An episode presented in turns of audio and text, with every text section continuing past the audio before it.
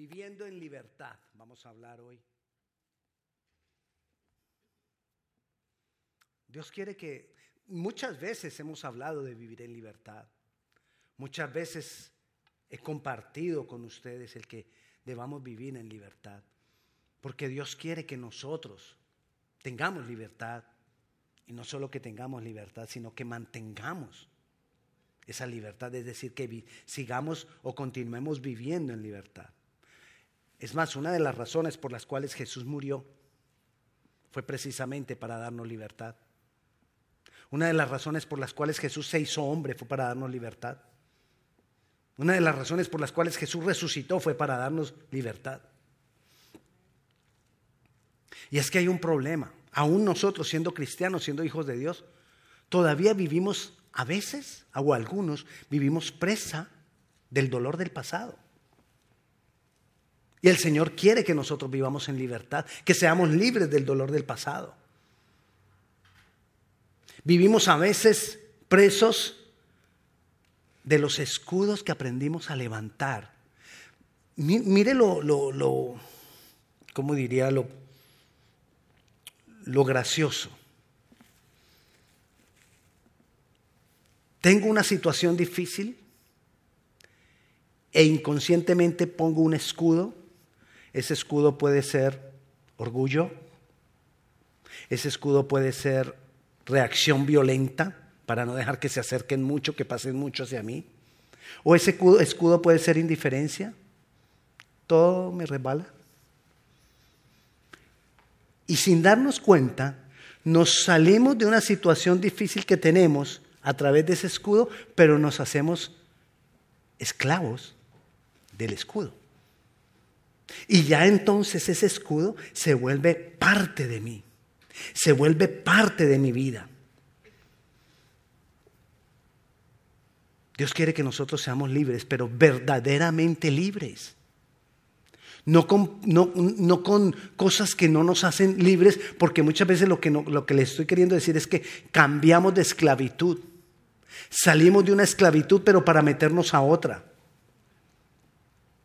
Lo mismo pasa a veces cuando las personas, eh, por salir de, de, la condición de tristeza, de angustia, de dolor que han tenido, entonces se meten en prácticas de cosas, disciplinas de cosas, entonces salen de, una esclavitud para meterse a otra.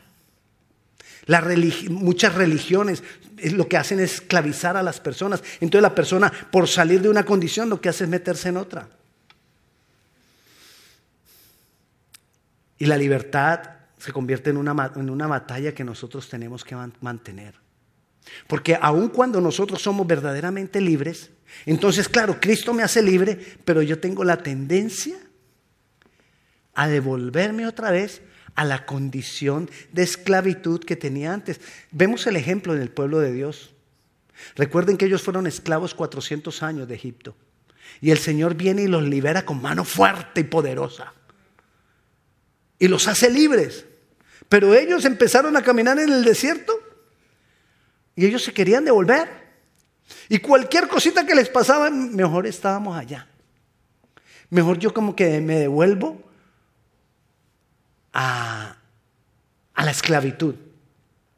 Fue tan tremendo lo que vio Dios, él, fue tan tremenda esa condición de su pueblo de querer continuar en esclavitud, de querer estar en esclavitud. Fue tan tremenda esa condición ¿Qué sabe que tuvo que hacer Dios? Dijo, si los dejo que se vayan así en la línea recta, se me devuelven. Porque ellos quieren otra vez la esclavitud. Entonces los voy a llevar por un, lugar donde no puedan agarrar ni a la derecha ni a la izquierda. Y si se van a devolver, se encuentran con el ejército de Faraón. Entonces que no les quede sino confiar y echar para adelante. Así decimos en Colombia, echar para adelante. Dios quiere que estemos en libertad. Dios quiere que nosotros no volteemos la mirada hacia atrás. Y por eso es una batalla constante, por eso es una batalla permanente. Tenemos que mantenernos en victoria, porque fácilmente nosotros podemos volver a ser esclavos, esclavos del pasado. Anhelamos cosas del pasado o odiamos cosas del pasado. Ese odio nos hace esclavos todavía del pasado. No, yo, yo ya no soy esclavo del pasado, yo odio mi pasado. Estás esclavo porque sigues pegado de él con odio. Vamos a ver cuatro cosas que me van a ayudar a vivir en libertad.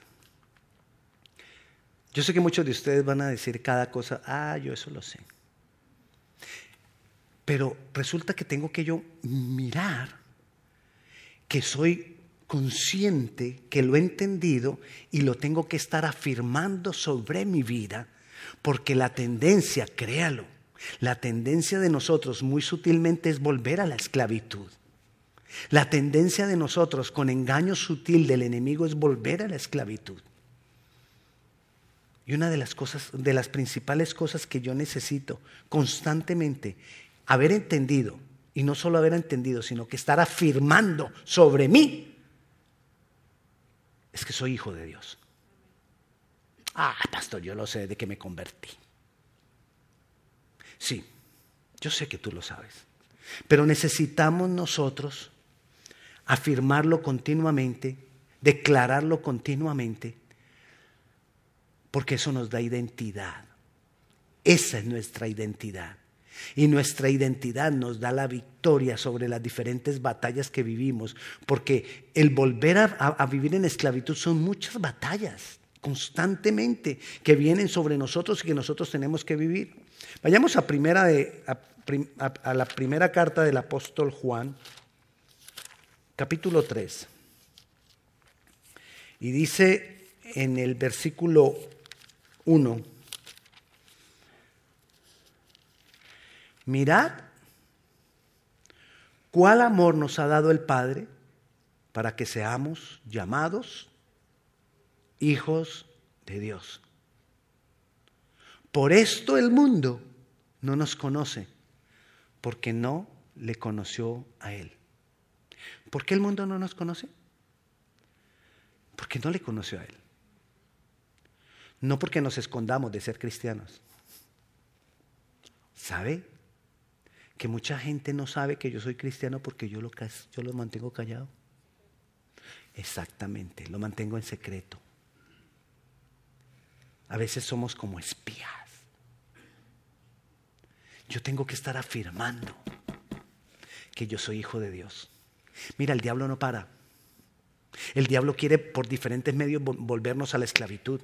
Pero si tú estás hablando por toda parte, si tú estás afirmando en, diferentes circunstancias, yo soy hijo de Dios, eso le pone freno al diablo. Porque si hay algo que teme el diablo es a un verdadero hijo de Dios. Porque él ya sabe lo que le pasa cuando se ha metido con un hijo de Dios. Él no olvida lo que le pasó con Jesús.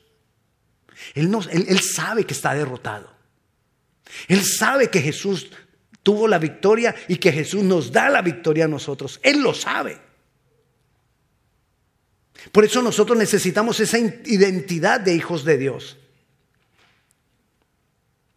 Y todo aquel que tiene, versículo 3, y todo aquel que tiene esta esperanza en Él, se purifica, se purifica a sí mismo, así como Él es puro. ¿Qué es que se purifica a sí mismo? Cuando yo entiendo y afirmo, me creo que soy un hijo de Dios, por las razones válidas, por la obra de Cristo, por lo que Cristo hizo, porque yo he creído en Él, porque lo he recibido a Él, porque sé que es Dios y sé lo que Él hizo por mí. Cuando yo soy de esa clase de hijo de Dios, Él obra en mi ser. Y el diablo cuando viene a mí a atacarme encuentra a un ser puro. Por, el, por la investidura de Jesús en mi vida. Por la investidura de Hijo de Dios en mi vida. Es una investidura que no se me da por títulos, es una investidura que no se me da porque, porque me ungieron, es una, no es una investidura, es una investidura que me da directamente el Señor a mí por cuanto hemos creído. Necesito, de acuerdo con lo que yo me identifique, eso dejo que pase en mi vida. O me identifico con hijo de Dios, como un hijo de Dios, donde el enemigo no tiene cabida, o me identifico como que soy una pobre víctima del diablo. Es que tú no sabes, pastor, cómo el diablo me ataca. O somos los pobrecitos a los que el diablo ataca, o somos los hijos de Dios donde el diablo no tiene acceso. ¿Qué soy? Yo decido qué soy. Porque Él ya lo hizo por mí. Y yo me tengo que manifestar y tengo que vivir y tengo que obrar como un hijo de Dios. La palabra del Señor dice, más a, todos los que le, más a todos los que le recibieron le dio la potestad de ser hechos hijos de Dios. Yo soy hijo de Dios, tengo la potestad, tengo el derecho, yo lo soy. Y le digo al diablo, tú no tienes cabida aquí. La palabra también dice que el Espíritu mismo da testimonio a nuestro Espíritu que somos hijos de Dios, herederos de Dios y coherederos con Cristo. ¿Lo creo o no lo creo? Pero si lo creo, tengo que afirmarlo. Cuando el enemigo ataca, yo tengo que mantener mi identidad y mi principal identidad es que soy hijo de Dios. Hey, diablito, aquí estoy como hijo de Dios y no tienes acceso a mi vida.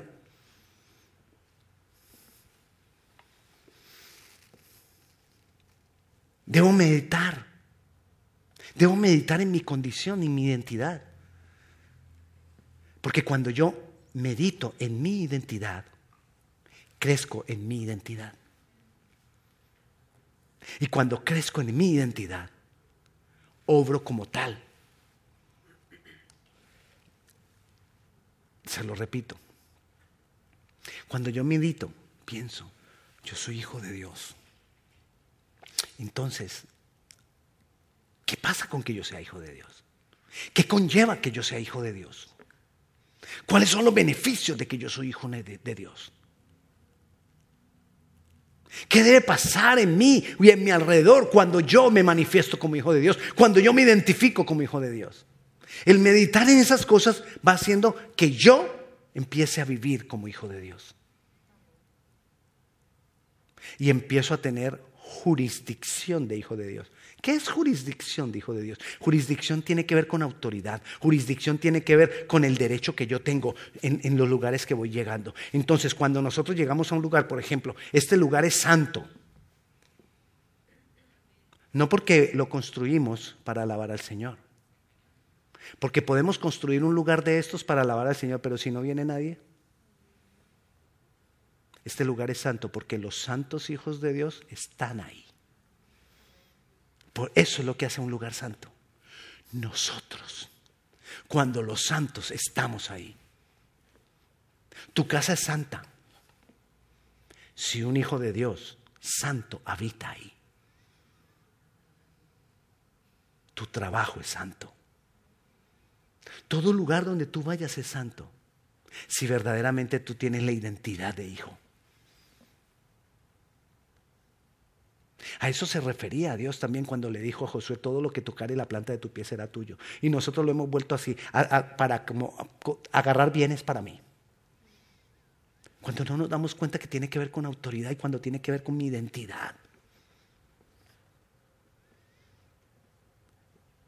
Cuando yo me identifico como hijo de Dios, tengo autoridad donde voy.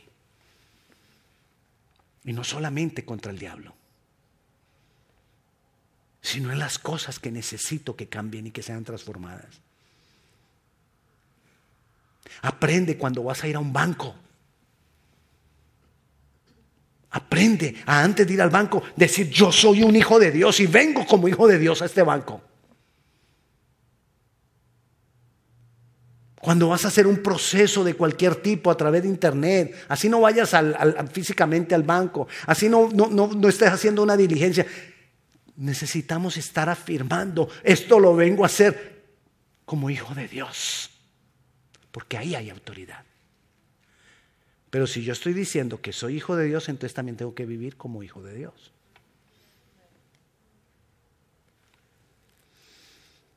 Debemos meditar. Porque en la meditación encuentro mayor revelación. Debemos meditar en quién soy, en esa identidad.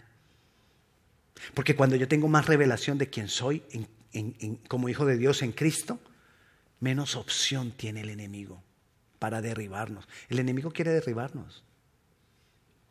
Eso es lo que él quiere hacer. ¿Qué pasa cuando yo medito? Por eso el Señor nos dice medita en la palabra, pero yo te estoy diciendo medita en la palabra, pero medita en quien tú eres. ¿Qué pasa cuando yo medito? ¿Usted no le ha pasado? Que, ¿Qué pasa con los celulares?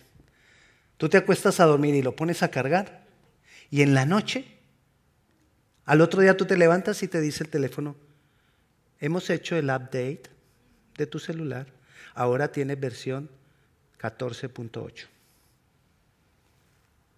Yo no sé qué quiere decir eso. Pero resulta que el teléfono ahora tiene mayor protección. Ahora hace más cosas. Ahora tiene mayor velocidad. Porque mientras yo dormía, él hizo un update. Se actualizó. Cuando tú meditas en la palabra y en quien yo soy en Dios, se hace un update en mí. Y no me doy cuenta lo que está pasando, pero tengo más autoridad, porque he estado meditando. Tengo más protección porque he estado meditando. Porque empiezo a pensar diferente. Cuando un teléfono hace el update, él empieza a hacer cosas diferentes. Cuando yo, por la palabra, empiezo a hacer cosas diferentes en mi mente, empiezo a pensar diferente. Empiezo a vencer lo que antes no vencía. Empiezo a poder hacer lo que antes no podía. Estoy hablando cuando tengo a Cristo. Ahora, si no tengo a Cristo, lo primero tiene que ser que tengo que llegar a Cristo, si no, no hay libertad. Otra cosa que me va a ayudar a vivir en, esa libertad es que yo me tengo que, yo tengo que entender y afirmar que yo estoy eternamente vivo. ¿Qué es? ¿Qué es que estoy eternamente vivo? Miramos lo que nos dice ahí también primera de Juan capítulo 5, versículo 12. El que tiene al Hijo tiene la vida. El que no tiene al Hijo de Dios no tiene la vida. ¿De qué vida está hablando? Está hablando de la vida eterna al lado de Dios. Entonces, si yo tengo a Jesús, yo soy eternamente vivo. Si no tengo a Jesús, soy eternamente muerto. Ahora, muchas veces te lo he dicho, si yo soy, si yo estoy eternamente vivo, ¿cuándo voy a empezar a vivir esa eternidad? Si tú, si tú decides, la puedes vivir ya. O si no, tienes que esperar a que te mueras o que el Señor venga.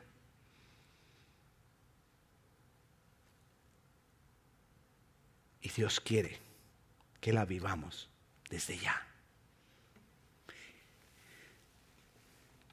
Nosotros tenemos una parte física que es mi cuerpo y tenemos una parte interna que es donde está el alma y el espíritu. En esa parte del alma nosotros pensamos, sentimos, elegimos. Y en la parte del espíritu podemos tener una relación con Dios, en esa parte interna. Porque estamos espiritualmente vivos cuando yo nazco de nuevo. Cuando yo nazco de nuevo, que he recibido a Jesucristo, he creído en Jesucristo como Señor y Salvador, entonces yo tengo una nueva vida en Dios. Y esa nueva vida en Dios es esta vida que estamos hablando. Entonces, como cristianos, nuestra vida está unida a Dios por el Espíritu. Entonces, como nuestra vida está unida a Dios por el Espíritu, nosotros estamos en esa vida eterna con Él, por el Espíritu de Dios en nosotros. Es el Espíritu de Dios en nosotros que nos mantiene ahí. Y eso yo lo debo entender y lo debo afirmar. Estoy eternamente vivo con Cristo desde ya. Y eso me hace vivir en, libertad. No me voy a quedar solamente con lo que estoy viviendo. Muero a lo que estoy viviendo. y vivo para Él. Eso es empezar a vivir la vida eterna. Comenzar a vivir la vida eterna es poder aprender yo a morir a las situaciones que estoy viviendo, cualquiera que sea.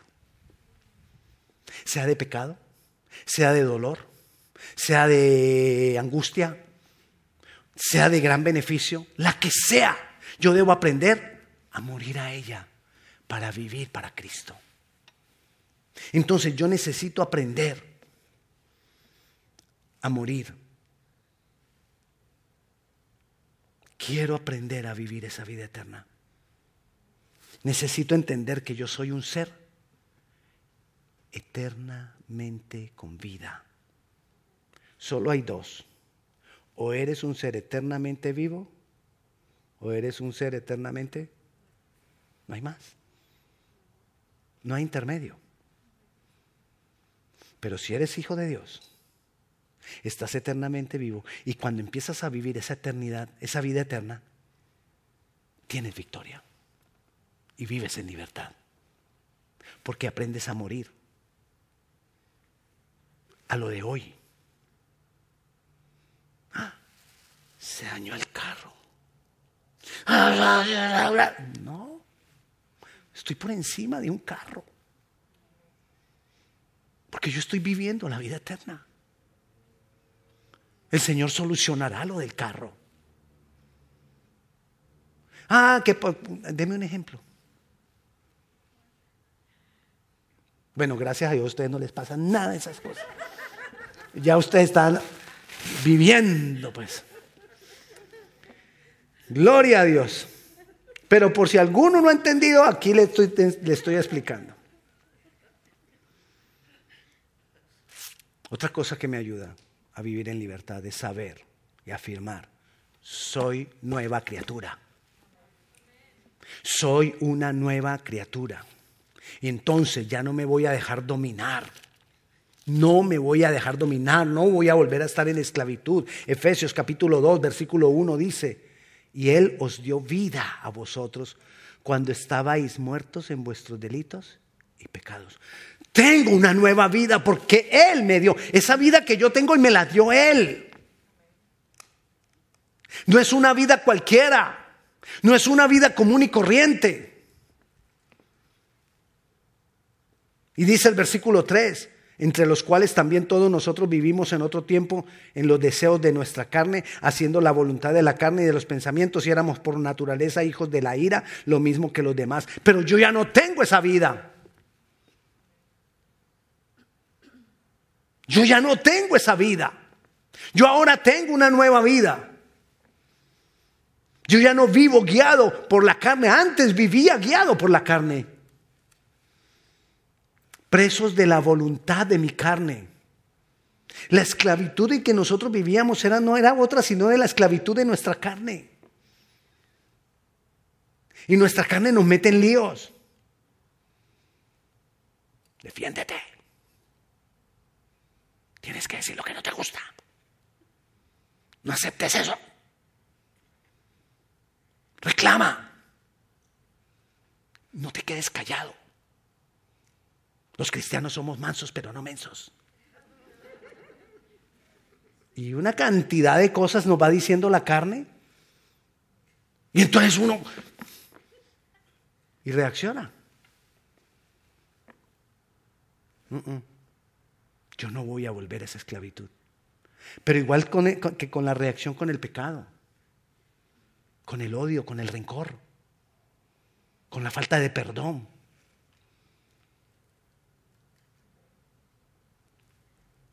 Y a veces si uno se pone a escarbar eso de la falta de perdón, nos damos cuenta hmm, que tenemos esclavitud del rencor, que tenemos esclavitud del dolor, yo me tengo que levantar como una nueva criatura, a vivir una nueva vida. Tengo que entenderlo y tengo que decidirlo. Yo necesito decidir vivir esa nueva vida. Donde no me voy a dejar manipular de mi carne. Mi carne me manipula a través del yo, a través del ego. Mi carne me hace llevar, me hace volver a la esclavitud de la cual Cristo me sacó. Mi carne. Mi deseo de yo Porque eso es lo que siempre el, el enemigo va a venir a tocar. El yo. Se lo dijo a Eva. Eva, hay algo que Dios no les quiso decir a ustedes. Que si ustedes comen de ese árbol, van a ser como Él. Van a saber todas las cosas y van a ser como Dios. ¿Verdad? Dijo Eva. Dios no, nos dijo eso. El diablo solo le tocó y le dijo, ya el resto, del resto se encargó Eva. Papi, venga. Fue un día Adán. Papi, venga, le dijo. ¿Cómo le parece lo que acabo de descubrir? Que tú y yo, y le tocó, tú y yo podemos ser Dios. Eva, deja la bobada. Mi hijo, seguro podemos ser Dios. Necesitamos comer de ese árbol y seremos como Lo que pasa es que Dios no quiere que seamos como Él. Él quiere ser el único Dios. Y Adán, vamos para allá. Y aquí estamos. Aquí estamos nosotros como resultado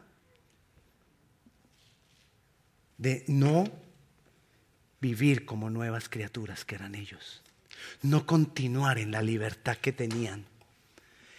Sí, hoy lo miramos y decimos, sí, hoy qué, qué fuerte, qué duro. Pero nosotros hacemos lo mismo. La Biblia lo dice. Por el pecado entró la muerte por un hombre. Pero la muerte ha pasado a todos los hombres, por cuanto todos pecaron. Todos somos responsables porque todos tenemos la misma inclinación. Todos tendemos a hacer lo mismo. A que el yo se defienda. Como que, como que Dios no quiere que nosotros seamos como Él. El, yo se va a defender siempre. ¿Y cómo así que le subieron el sueldo a Él y a mí no? ¿Y cómo es el que él, él llega más tardecito y no le dice nada y yo sí, no, pues yo voy a reclamar?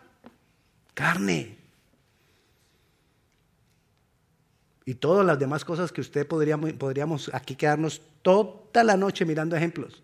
Es que usted no los quiere decir. Le pedí ahorita bonito y se quedaron callados. Carne.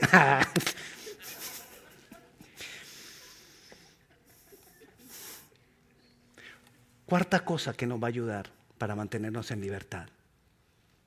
Tengo victoria sobre el pecado. Tengo victoria sobre la muerte. Tengo que entenderlo y tengo que declararlo. Yo puedo ahora que tengo a Cristo y al Espíritu Santo, puedo dejar de pecar. Puedo hacerlo. Pero tengo que tomar la decisión. Romanos capítulo 6, versículo 12 dice, no reine pues el pecado en, en vuestro cuerpo mortal, de modo que lo obedezcáis en sus concupiscencias ni tampoco presentéis vuestros miembros al pecado como instrumentos de iniquidad, sino presentaos vosotros mismos a Dios como vivos de entre los muertos y vuestros miembros a Dios como instrumentos de justicia. Podemos. Porque antes éramos esclavos del pecado. Y el pecado nos llevaba por donde quería. Y hacíamos lo que quería. Ahora yo le puedo decir no al pecado. Que no quieras otra cosa pero podemos, porque tenemos al Espíritu Santo en nosotros y porque tenemos la obra que Cristo ha hecho en la cruz para darnos a nosotros la victoria sobre el pecado, porque tenemos la victoria sobre el pecado. Si yo vuelvo a la esclavitud es porque yo quise. Pero como hijo de Dios, que estoy viviendo ya una vida eterna, como hijo de Dios, que soy nueva criatura, tengo la autoridad sobre el pecado. Tengo esta autoridad sobre la tentación del enemigo. En el capítulo 8, versículo 1, dice, ahora pues ninguna condenación hay para los que están en Cristo Jesús, los que no andan conforme a la carne, sino conforme al Espíritu. Porque la ley del Espíritu de vida en Cristo Jesús me ha librado de la ley del pecado y de la muerte. Soy libre. Soy libre. Pero debo aprender a vivir en esa libertad. Debo mantenerme firme en esa libertad. Yo ya no soy esclavo del pecado. Yo ya no soy esclavo del temor. Yo ya no soy esclavo del rencor. Yo ya no soy esclavo de la ira. Hoy decido elegir. Hoy decido elegir seguir siendo libre en esa libertad que Cristo compró para mí. Decido seguir siendo libre. Decido ya no ser guiado por la carne, por mi yo, por el ego. Decido vivir por el Espíritu. Ahora, si yo decido vivir por el Espíritu, necesito alimentar esa relación con el Espíritu de Dios. Ahí hay libertad. Necesito alimentar esa relación con el Espíritu Santo. Ahí hay libertad. La libertad que Cristo ya compró para mí, yo la continúo en mi relación por el Espíritu Santo. La recibo por creer en, en Jesús y la continúo por relacionarme con el Espíritu Santo que Jesús lo dejó para mí, lo puso en mí. Mira, cuando Jesús murió, estaba lleno de pecado. No del pecado de Él, sino de mi pecado. Pero cuando Él resucitó, y ya lo vieron resucitado, Él ya no tenía pecado. Y fue levantado, las semanas anteriores vimos cómo fue levantado hasta los lugares celestiales y sentado en los lugares celestiales con autoridad y sin pecado. Allá no se puede sentar el que está en pecado. Pero dice que a nosotros nos ha sentado juntamente con Él en los lugares celestiales. Y ahí nosotros estamos con Él, sin pecado, porque Él ya lo pagó. El problema es que yo, ahora que estoy sin pecado, muchas veces empiezo a ir otra vez a la esclavitud y peco. Pastor, ¿y entonces qué hacemos? Tengo que levantarme otra vez.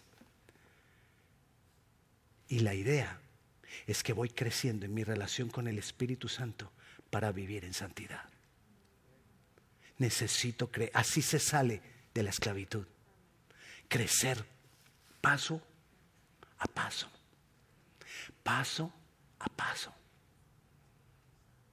No, somos sacados así como de que fui a la iglesia hoy. ¡Ya! Qué linda oración que hizo, pastor. Libre. No. Es un proceso que depende de mi relación con el Espíritu Santo. Yo ya, Dios ya me ve a mi santo. Pero yo necesito vivir en esa santidad en la que Él ya me ve. Y necesito la fuerza para vivir en esa santidad. Y esa fuerza viene del Espíritu Santo. Por eso Jesús nos dijo, me es necesario irme para que venga sobre ustedes el Espíritu Santo. Y entonces van a poder lograr lo que hasta hoy no han logrado. Pedro cambió. Todos cambiaron. Y todos pudieron lograr lo que no habían logrado. Y hoy estamos nosotros. Ya no está Pedro, ya no está Juan. Hoy está Víctor. No hay nadie aquí.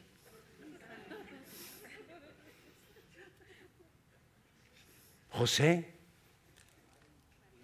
Ay. Eliodoro. Pionono. ¿Cuál es la idea con todo esto, hermano? Que usted se lleve hoy. De que nosotros podemos vivir la vida que Cristo esperaba que nosotros viviéramos. Una vida de libertad. Pero necesitamos afirmar nuestra identidad en Él, por quien Él es y por lo que Él ha hecho. Caminar de acuerdo a eso, juntamente tomados de la mano con Jesús y su Santo Espíritu. Amén. Pongámonos de pie, vamos a orar. Padre Celestial, te damos honor, te damos gloria. Exaltamos tu nombre, Dios bueno, Dios de misericordia y Dios de verdad. Santo, santo eres tú, Señor. Jesús, ayúdanos. Jesús, ayúdanos a vivir en libertad. Jesús, ayúdanos. Señor, te necesito. Porque nosotros solos no podemos. Solos seríamos dirigidos por la carne, por el yo, por el ego, por el dolor, por el rencor, por el pecado, por la ira. Pero aquí estamos, Señor, porque queremos ser vivir en esa libertad que tú nos has dado, Señor.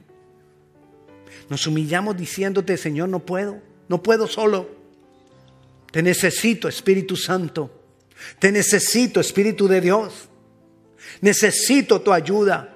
Necesito tomarme de tu mano, Señor. Me humillo para decirte, necesito tomarme de tu mano. Porque no sé cómo hacerlo, porque no sé el camino. Pero sí sé que tú me lo muestras. Yo sé que tú me guías. Gracias Jesús por esa obra que has hecho por nosotros. Te damos honor, te damos gloria, exaltamos tu nombre. Bendito eres tú, Señor.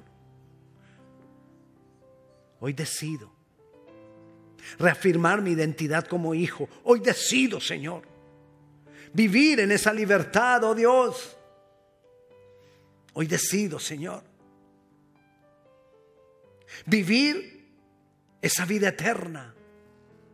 Hoy decido, Dios, vivir esa nueva vida que tengo porque soy nueva criatura. Hoy decido, Señor, tomarme de tu mano. Yo te doy gracias, Señor.